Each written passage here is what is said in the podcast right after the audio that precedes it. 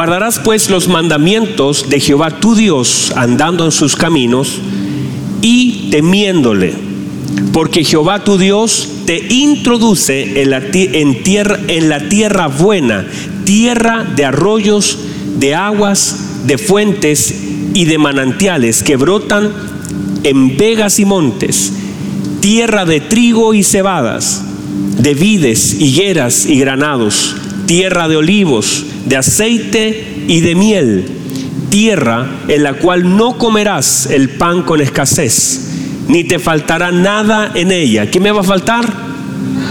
Y no te faltará qué cosa? Nada en ella. Tierra cuyas piedras son hierros y de cuyos montes sacarás cobre, o sea, chile. Dígame, por favor. Mire lo que dice.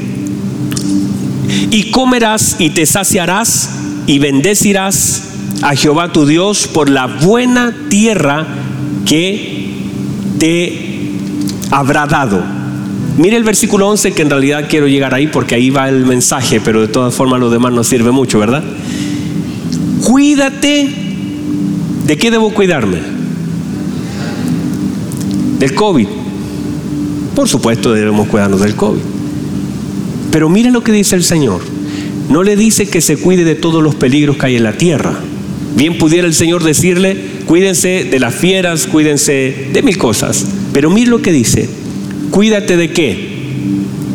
De no olvidarte. ¿De qué debo cuidarme? ¿De no qué? Olvidarme. De no olvidarme, olvidarte de Jehová tu Dios. O sea, ¿puede ser que alguien se olvide del Señor? Claro. Para cumplir sus mandamientos, sus decretos y sus estatutos que yo te ordeno hoy. No suceda que comas y te sacies y edifiques buenas casas en las que habites y tus vacas y tus ovejas se aumenten y la plata y el oro se te multipliquen y todo lo que tuvieres se aumente. Verso 14. Y se enorgullezca tu corazón y te olvides de Jehová tu Dios, que te sacó de la tierra de Egipto, de casa de servidumbre, que te hizo caminar por un desierto grande y espantoso, lleno de serpientes, arpides y escorpiones, y de sed donde no había agua, y él te sacó agua de la roca del pedernal, que te sustentó con maná en el desierto, comida que tus padres no habían conocido, afligiéndote y probándote para la postre hacerte bien.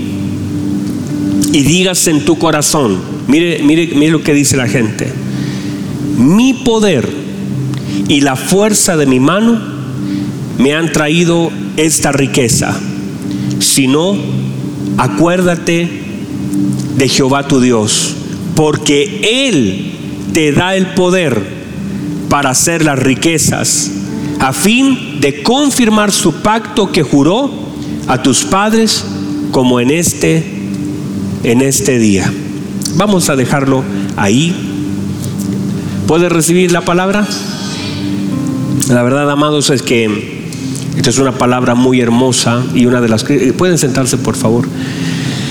Una de las cosas que quiero comenzar a hablar en este día, todos los que están ahí conectados, tiene que ver con el desafío que tiene la iglesia.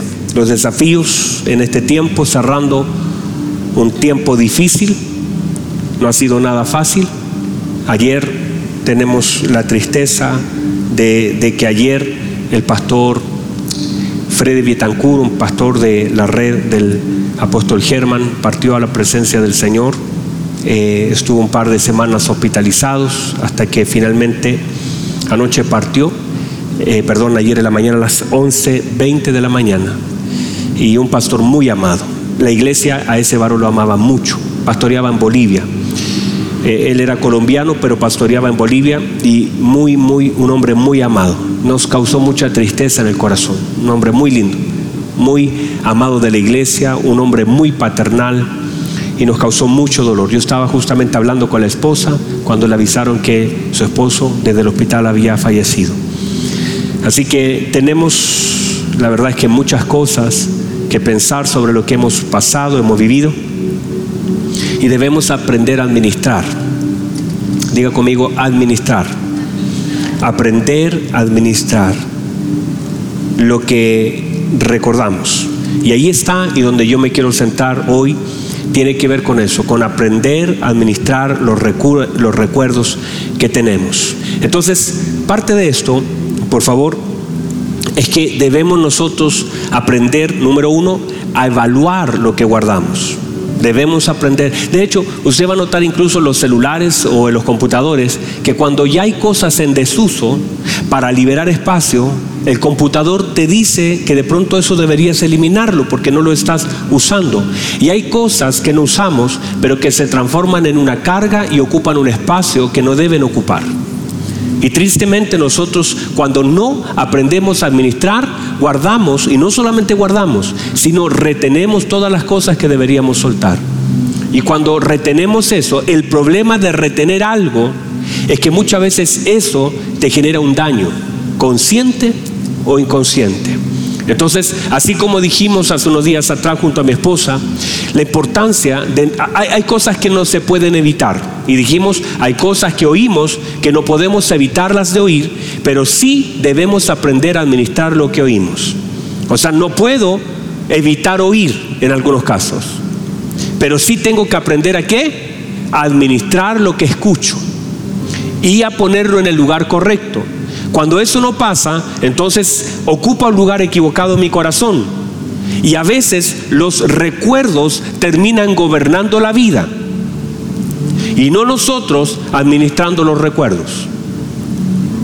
Y cuando sucede que los recuerdos, sobre todo los negativos, comienzan a gobernar la vida, vivimos vidas súper llenas de dolor, de frustración. ¿Por qué? Porque los recuerdos intentan gobernar tu vida y todas las cosas que hacemos a veces están limitadas a lo que recordamos. Por ejemplo, hay personas que dicen, no, yo no quiero volver a tener, por decir algo, un, perrito, porque el perrito que tuve murió y me dolió tanto. Entonces, eh, el tema es que me limito a disfrutar de algo producto del dolor que tuve. No sé si me explico.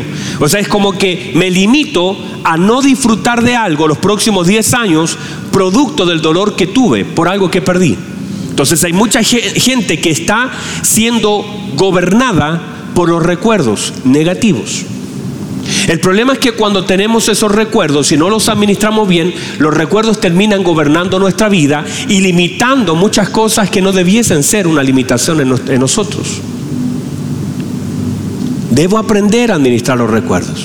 Y durante todo el mensaje lo que intentaré es que no solamente que aprendamos, en, claro, en cuatro horas no les puedo contar todo, pero sí Dígame, usted, cuatro horas no es nada.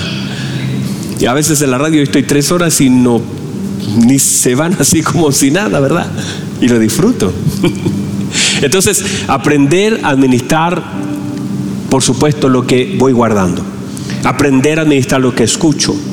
Y también mantener en un estado presente algunas cosas, porque a veces nosotros retenemos lo que deberíamos soltar y soltamos lo que deberíamos retener. Hay muchas personas que de pronto retienen cosas que les hacen daño y sueltan cosas que le hacen bien. Hay, cosas que el Señor ha hecho por nosotros y las tendemos a olvidar. Por eso a veces yo he dicho en un par de afiches por ahí que a veces el hombre recuerda lo que Dios olvida y olvida lo que Dios recuerda.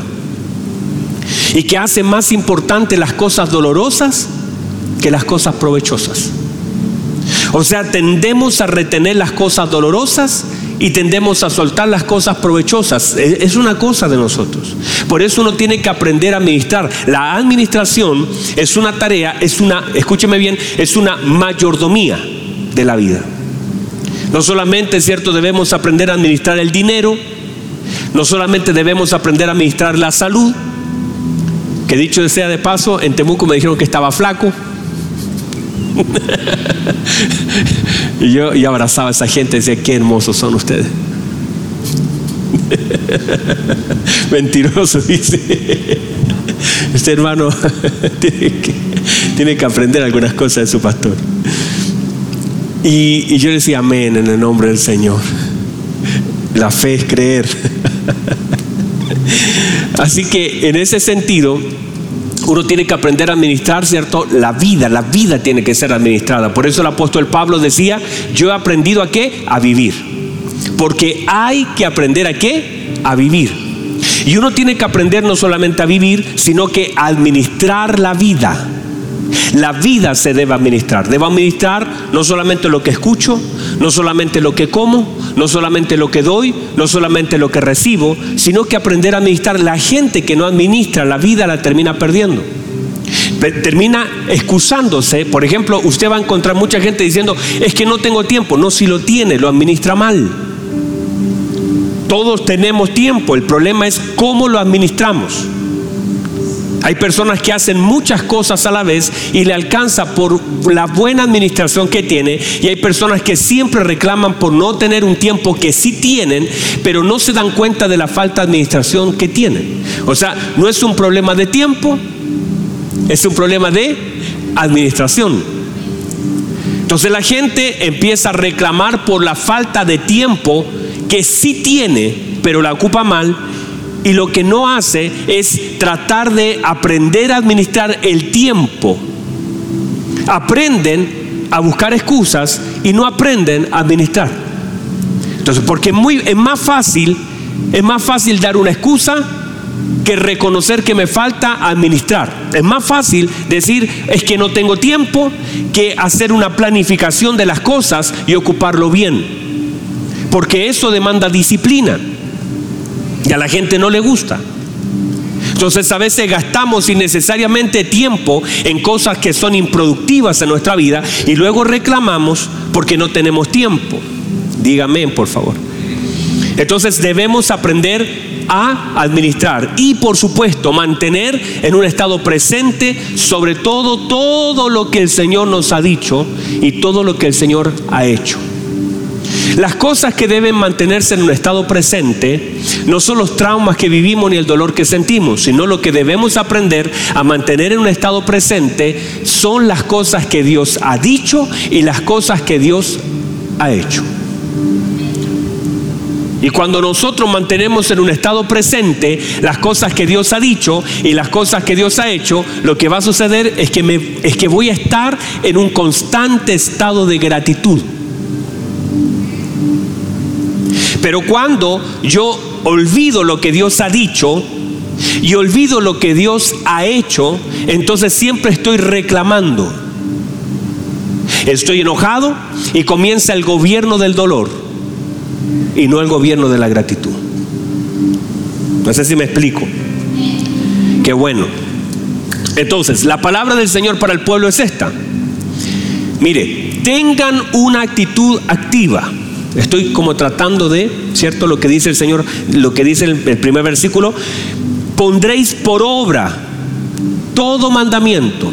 Lo que está diciendo es, tengan una actitud activa a las cosas que yo le digo. No quiero que solamente sean personas que sepan lo que he dicho, quiero que hagan lo que yo les digo. Y eso es tener una actitud activa frente a las cosas que el Señor dice.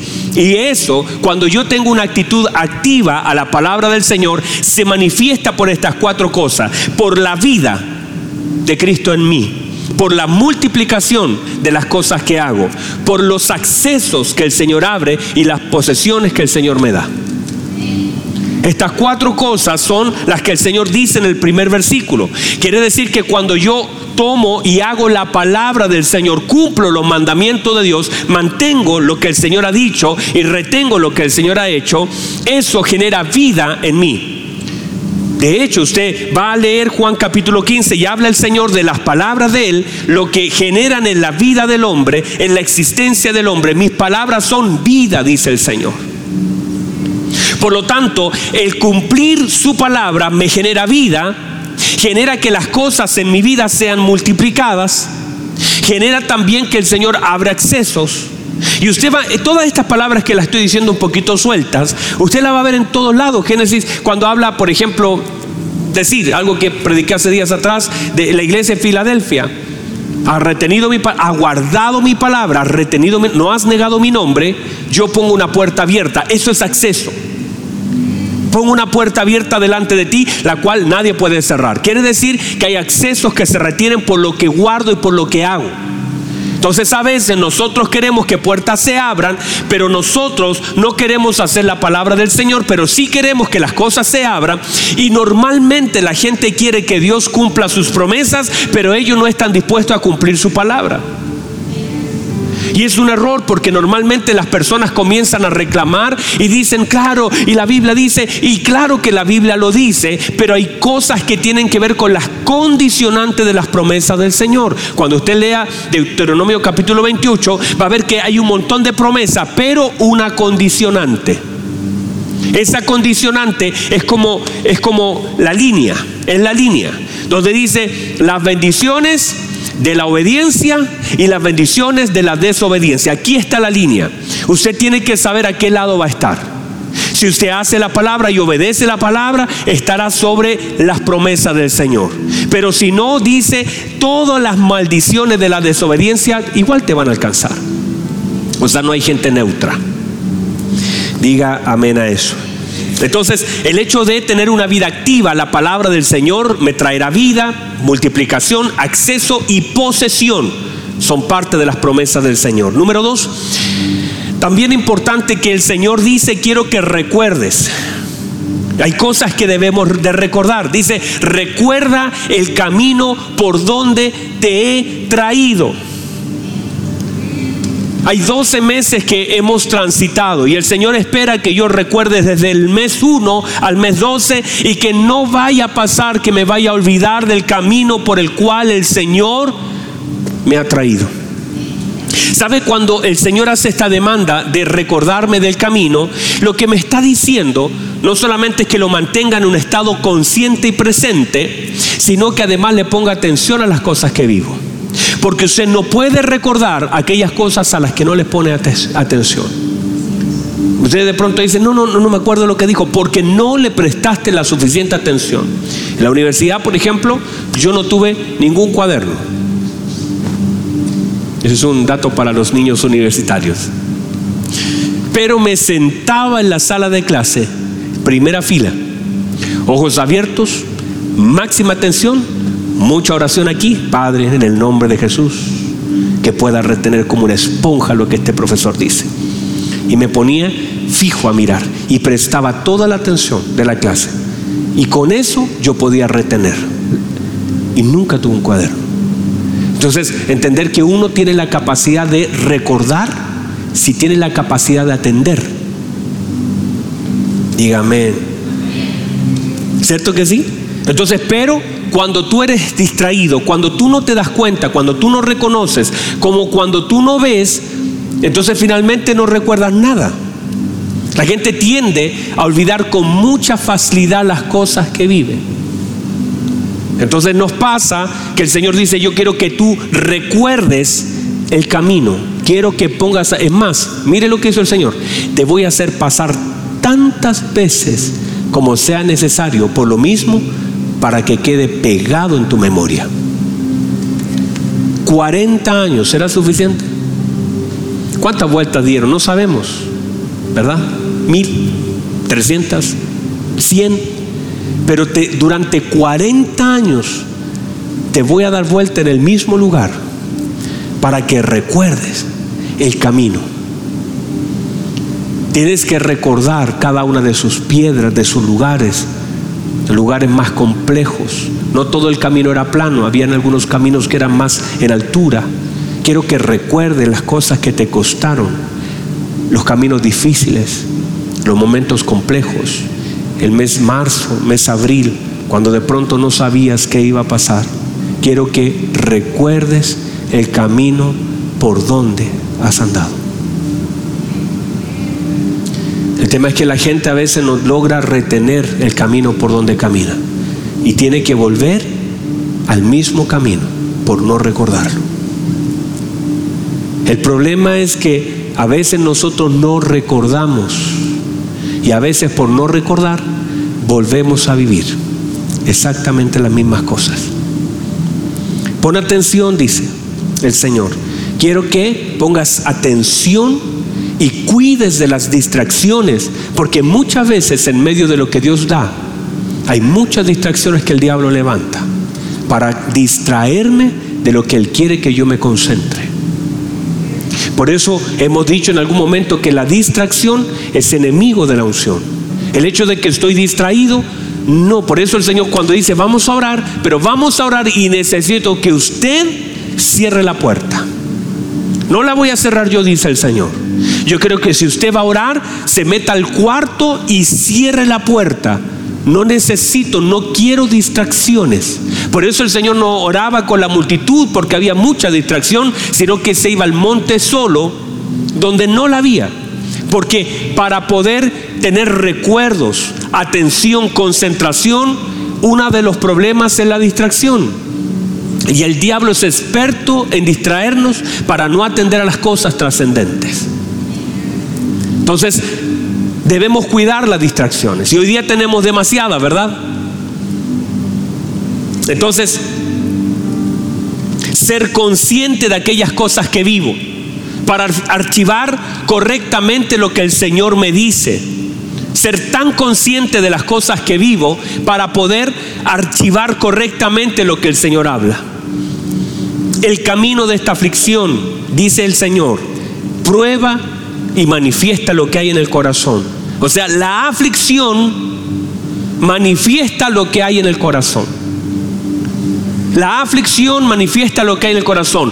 Duda, inmadurez o palabra. Entonces el Señor dice, en el desierto se te probó para qué? Para que se manifieste lo que hay en tu corazón. Y esa manifestación de lo que hay en el corazón lo manifiesta o es la, puerta es la aflicción. La aflicción manifiesta lo que hay en el corazón. Entonces, cuando nosotros manifestamos algo, en medio de la aflicción podemos manifestar toda la palabra guardada. De hecho, el salmista David del Salmo 4 dice, en mi angustia me hiciste ensanchar. Guardemos la palabra del Señor. ¿Qué más? Número 3. Son solamente 25 puntos. Ya, usted me cae bien, hermana. Dice que el Señor les dio maná, una comida que ellos no conocían. ¿Por qué? Porque era lo que ellos necesitaban. ¿Por qué? Porque el Señor sabe lo que yo necesito para cruzar lo que yo estoy viviendo.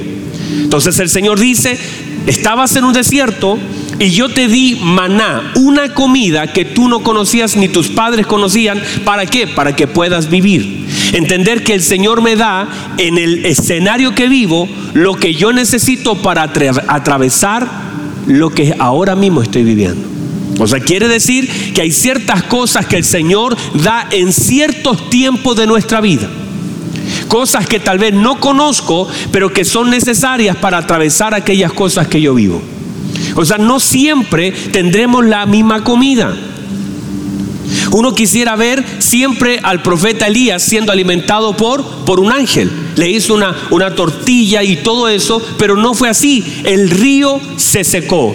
La viuda se fue y luego el ángel desapareció. O sea, hay ciertos, ciertas comidas y hay ciertas cosas que recibimos de parte de Dios para ciertos procesos de nuestra vida. Cuando eso se termina, es también una evidencia que tal vez el proceso ya está terminando. Ya reciba eso.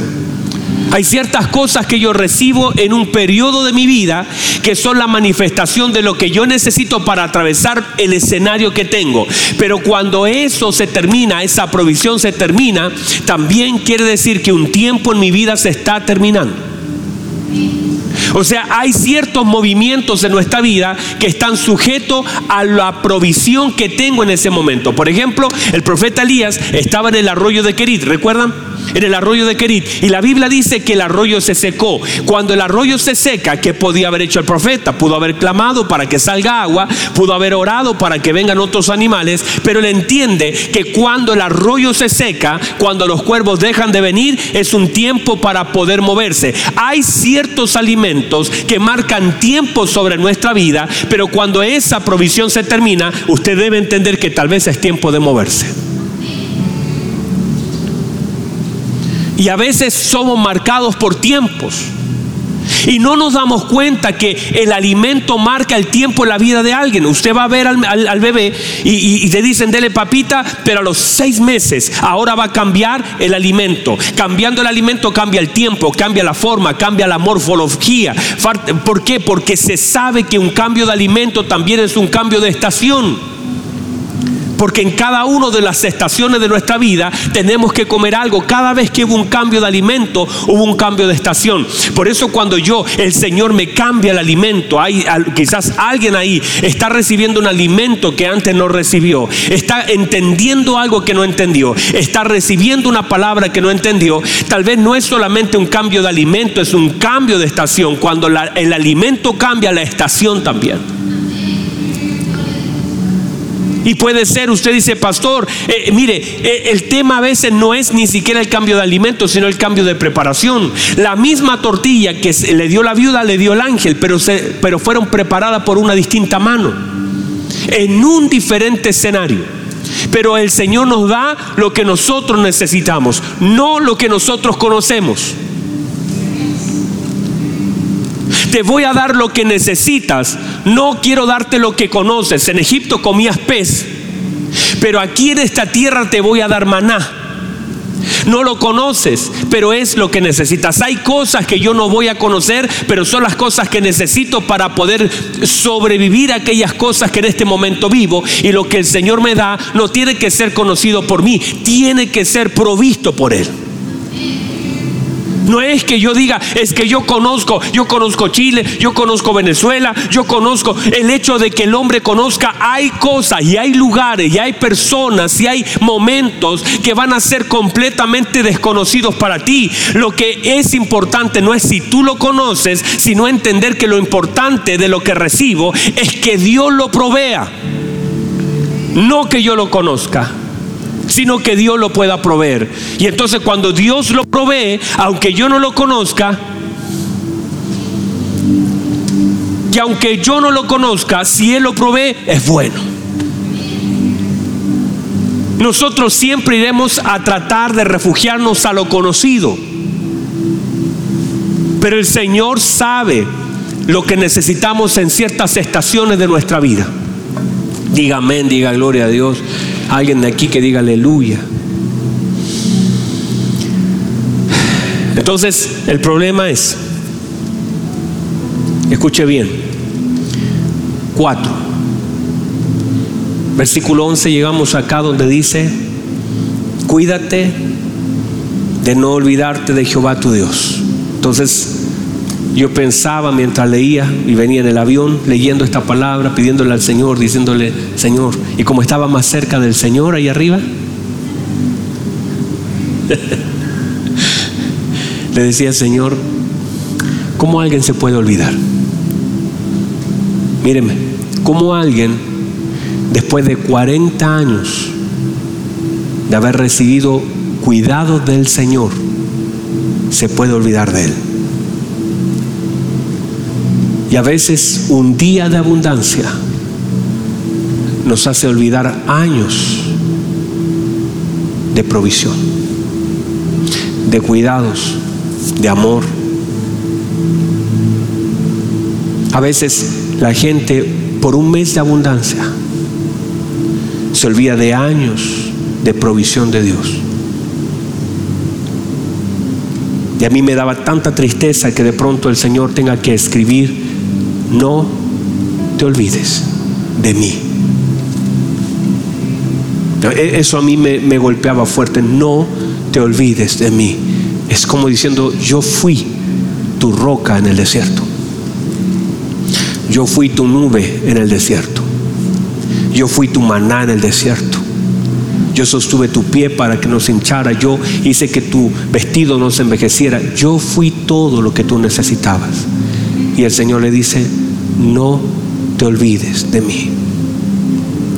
Las cosas van a cambiar, pero no te olvides de mí.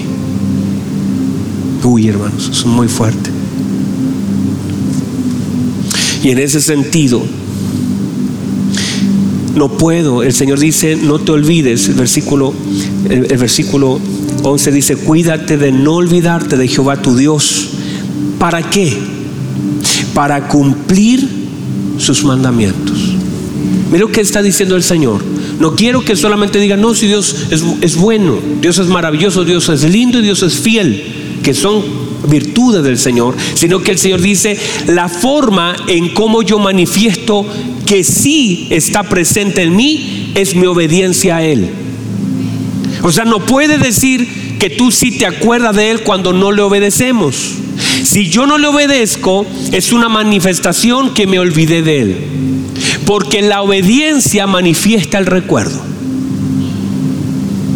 O sea, Él está diciendo, cuídate de poner por obra, porque si no lo haces, va a ser muy lindo lo que, lo que, tú digas, que romántico. No es un recuerdo romántico es el hecho de saber que es en el estado de obediencia donde las promesas de Dios fluyen en la vida de la iglesia. El Señor dice, no vaya a ser que de pronto se aumente todo en ti. Aumenten tus vacas, el oro, aumente todo. Y también dice, y se enorgullezca tu corazón. Míreme por favor. Mire lo que el Señor está diciendo a causa de que te traje a la promesa, hay cosas que van a cambiar en ti. O sea, va a cambiar. no tenías vaca, ahora tendrás vaca. No tenías casa, ahora tendrás casa. No tenías trabajo, ahora tendrás trabajo. No tenías un autito, ahora vas a tener un autito. No tenías familia, ahora tienes familia. O sea, las cosas van a cambiar porque la tierra a la que te introduje es una tierra buena. Yo te traje a esta tierra. Yo te traje, no sabías el camino, no podías. Es más, el Señor cuando le dice a Israel, yo te llevo, yo te llevo y vas a enfrentar y vas a derrotar a gente más grande, más poderosa que tú. Vas a estar enfrentándote a personas que tienen más fuerza que tú, son más capaces que tú, eh, son más inteligentes que tú, son más preparados que tú. Pero no vas a perder ninguna de las batallas porque no tiene que ver con las capacidades de ellos, ni con la fuerza de ellos, ni con las habilidades de ellos. Tiene que ver con que yo estoy contigo y donde yo te llevo, yo te voy a despejar el camino y te voy a y te voy a meter a una tierra y vas a poseer una tierra que hoy está habitada por gente que es más grande que tú, que es más fuerte que tú, que está más preparada que tú, pero la diferencia es que ellos no me tienen a mí. La diferencia es que yo estoy contigo. La diferencia, amada iglesia, es que nosotros estamos con Él y no tiene que ver, nosotros no tenemos competencia. Dígame, por favor. Nosotros no tenemos competencia. Porque no importa si hay otro más inteligente que yo, otro más hábil que yo, otro con más experiencia que yo, otro con más títulos que yo. Cuando la gracia de Dios está en la vida del hombre, ese hombre no tiene competencia con nadie. ¿Por qué? Porque la gracia de Dios es mucho más abundante que las competencias, que la fuerza, que la habilidad, que...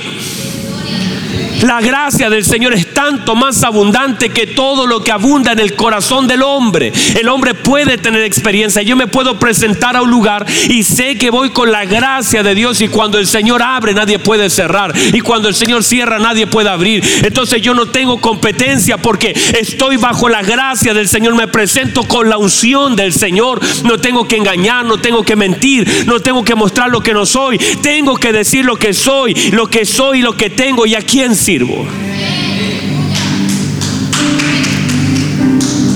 hay una, hay es que es como es entender que yo me presento no bajo, no bajo mis debilidades que las tengo. No son mis debilidades, son sus fuerzas en mí. No son, por eso digo, no hay alguien que pueda hacerme la competencia. El Señor le dice a, a, Israel, le dice, yo te voy a introducir a una tierra y te vas a enfrentar a personas que son más altas, más grandes, más fuertes, con más experiencia, pero tranquilo, eso no cambia nada. Yo estoy contigo, no estoy con ellos, estoy con ustedes. Esa es una tierra de promesa. Nada puede impedir que puedas entrar. Lo que sí es que tengas que cuidarte. No te olvides de mí. No te vayas a olvidar de mí.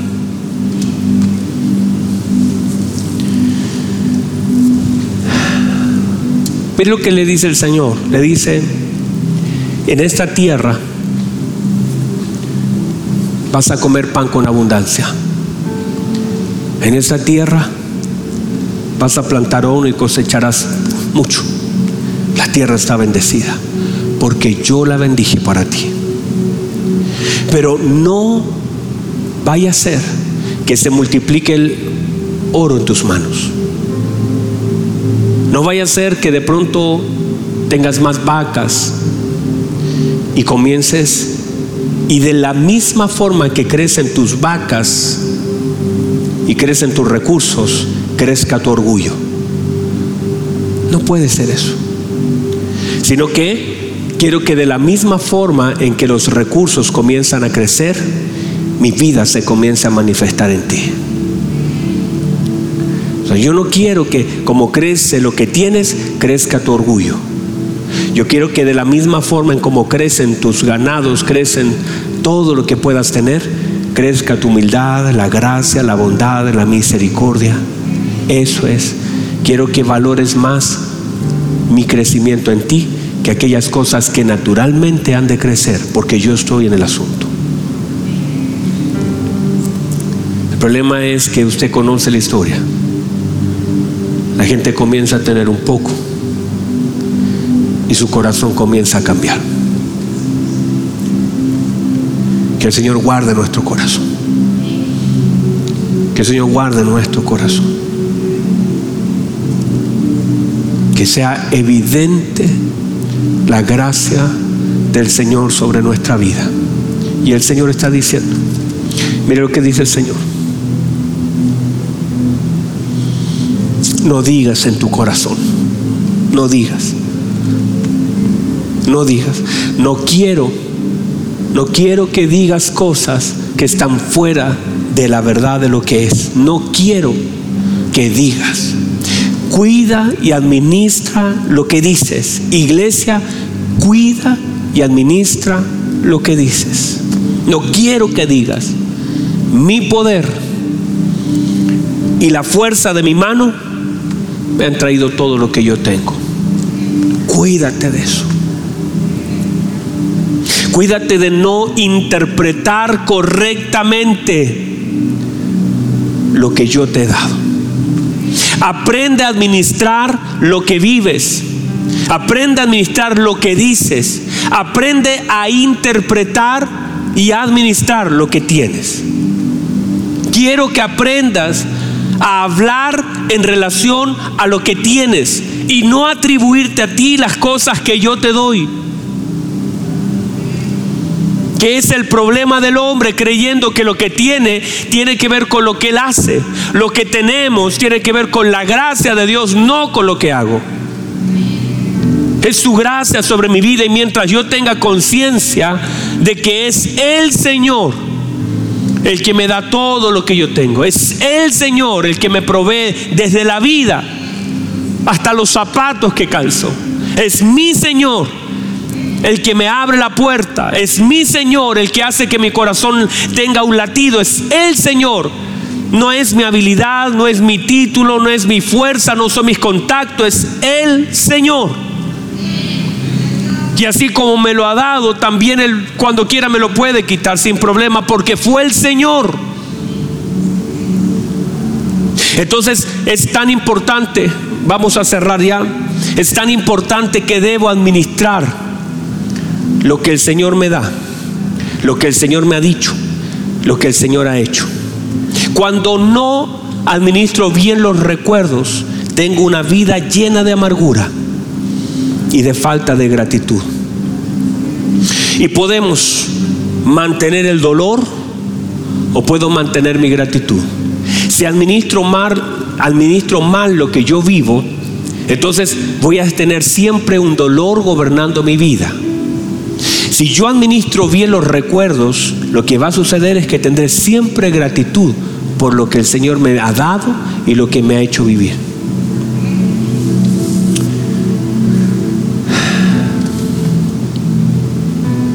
Como esta manifestación de la sanidad en Dios.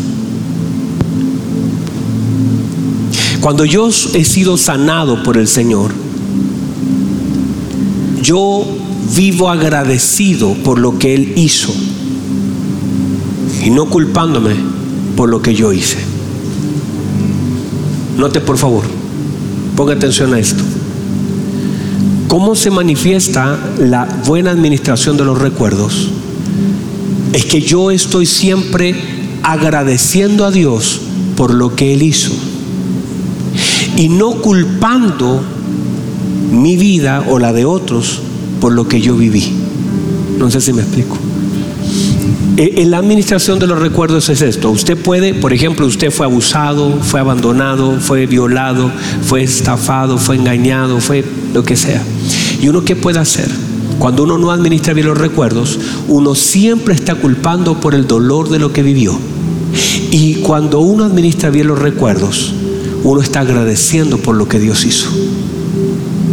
No culpando lo que la gente hizo, sino agradeciendo lo que Dios hizo. No vivo con culpa por lo que yo hice, sino agradezco lo que Dios hizo en mí.